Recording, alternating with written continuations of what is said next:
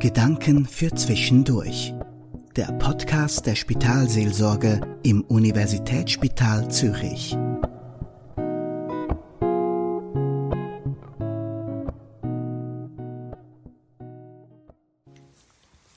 Stille ist etwas Gutes, aber wir kommen so selten dazu.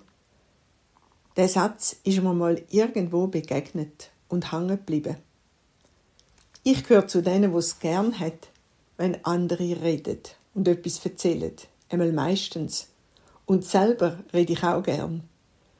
Umso mehr wundert sich meine Freunde, dass ich einmal im Jahr für eine Woche oder für zehn Tage an einen Ort gehe, wo nicht geredet wird. Ich gehe in die Stille, wie man so sagt. In ein Haus von der Stille, wo von zwei wunderbaren und lebenserfahrenen Klosterfrauen geführt wird. Da sind nämlich gleichzeitig etwa acht sehr verschiedene Personen. Am Anfang stellen wir uns einander kurz vor, sagen vielleicht, aus was für einem Leben wir gerade kommen und was wir suchen in dieser Woche. Und dann tauchen wir ab ins Schweigen. Tag und Nacht. Natürlich ist es zuerst einmal nur äußerlich still und innen dran kommen mir tausend Gedanken und ich führe innerliche Gespräche.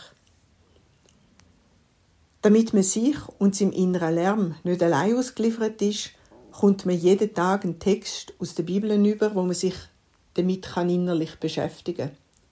Und wenn man das will, hat man auch jeden Tag mit einer von diesen Frauen ein Gespräch von etwa einer halben Stunde. Abgesehen von dem soll nichts die Stille hindern. Also nichts lesen, nicht telefonieren, kein Film schauen, keine Musik und kein Podcast hören. Ich versuche in dieser Woche auch in meinem zappeligen Körper zur Ruhe zu kommen. Ich sitze immer wieder für längere Zeit im Meditationsraum und mache zwischendurch ausgedehnte Spaziergänge auf, auf die Jurahöhen.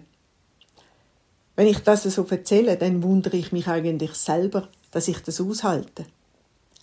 Das Interessante ist, dass mit den anderen Menschen im Haus eine Verbundenheit entsteht, obwohl wir nichts voneinander wissen. Das Gute ist, wir müssen nichts voneinander wissen.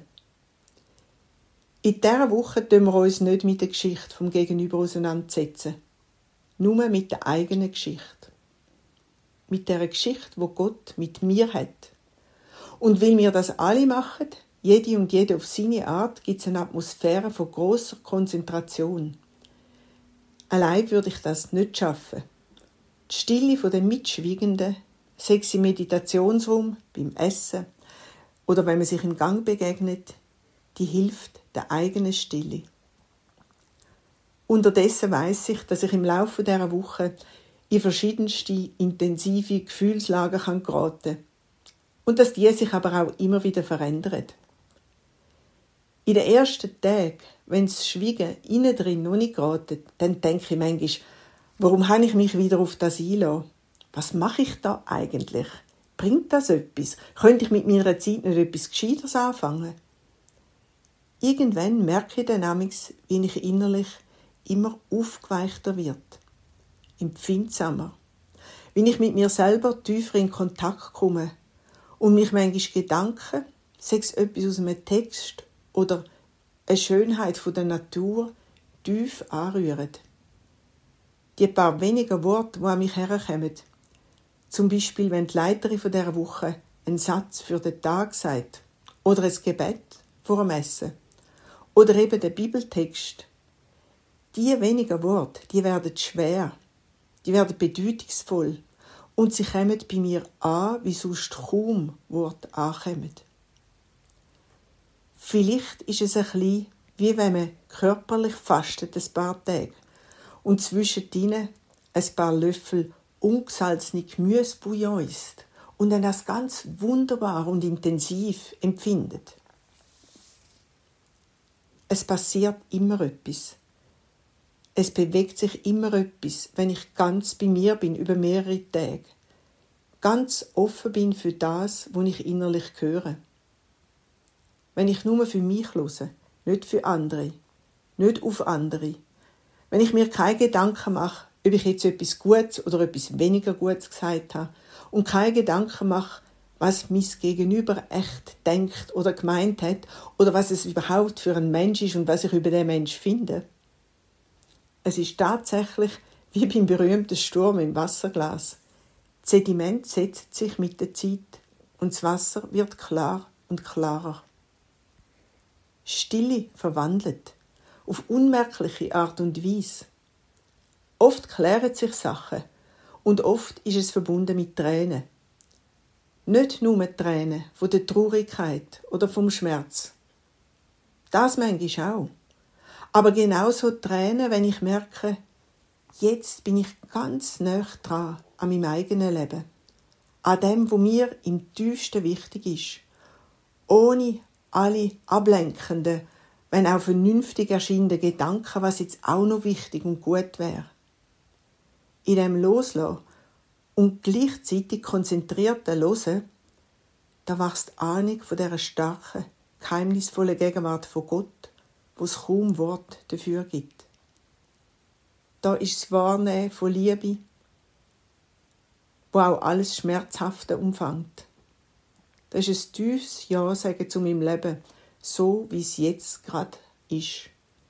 Da wächst Vertrauen. Es ist alles gut. Auch wenn natürlich nicht alles gut ist. Aber es ist alles gut, weil alles aufgehoben ist bei dem Gott, wo mich kennt und mit mir geht. Nach dieser stillen Woche komme ich mich ganz tief erholt heim, sowie tiefer gereinigt und eingesammelt. Es ist mir klar, so längere Schwiegezeiten, das ist nicht jedermanns Sache. Phasenweise auf Wort verzichten, auf Input von außen verzichten, aufs Kreisen und mich selber verzichten, das kann man auch im Alltag. Auch wenn vielleicht die Erfahrung dort weniger intensiv ist. Aber vielleicht kann man das besonders auch dann machen, wenn man als Patient oder Patientin im Bett liegt und Nächte oder manchmal auch Tage lang sind. Es braucht einfach, dass man sich bewusst Zeiten definiert. Mit einem Anfang und einem Ende. Sechs, fünf Minuten, sechseinhalb Stunden. Eine Zeit, wo ich versuche zu hören. Tief hineinzuhören. Ob ich die leisliche Stimme von Gott höre. Oder wie immer seitdem auch sagen Die Stimme, wo sagt, Du bist wertvoll geachtet in meinen Augen. Ich habe dich lieb. Der Sören Kierkegaard, ein dänischer Philosoph aus dem 19. Jahrhundert, hat einmal gesagt, der Zustand der Welt ist krank. Und wenn ich ein Arzt wäre und jemand mich fragte, was man gegen die Kranken könnte machen, dann würde ich sagen, das Erste, wo muss geschehen, schaff Schwiegen und hilf anderen, zum Schweigen. Vielleicht haben Sie auch einmal Lust, das auszuprobieren. Das war der Podcast der Spitalseelsorge im USZ. Sprechen Sie uns an per Mail unter seelsorge.usz.ch.